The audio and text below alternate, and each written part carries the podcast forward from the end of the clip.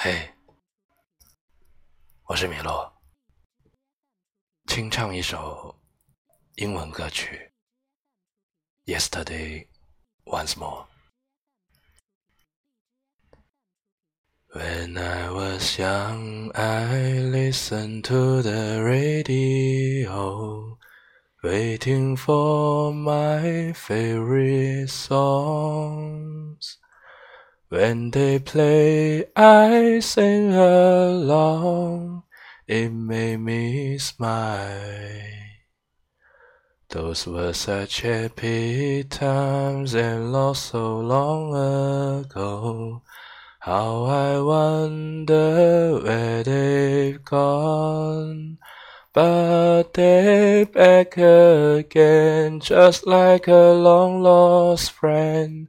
All the songs I love so well. Every sha la la la, every whoa whoa, still shines. Every shing-a-ling-a-ling that they're starting to sing so fine. When they get to the part where he's breaking her heart, it can really make me cry, just like before. It's yesterday once more. OK，就这样子吧。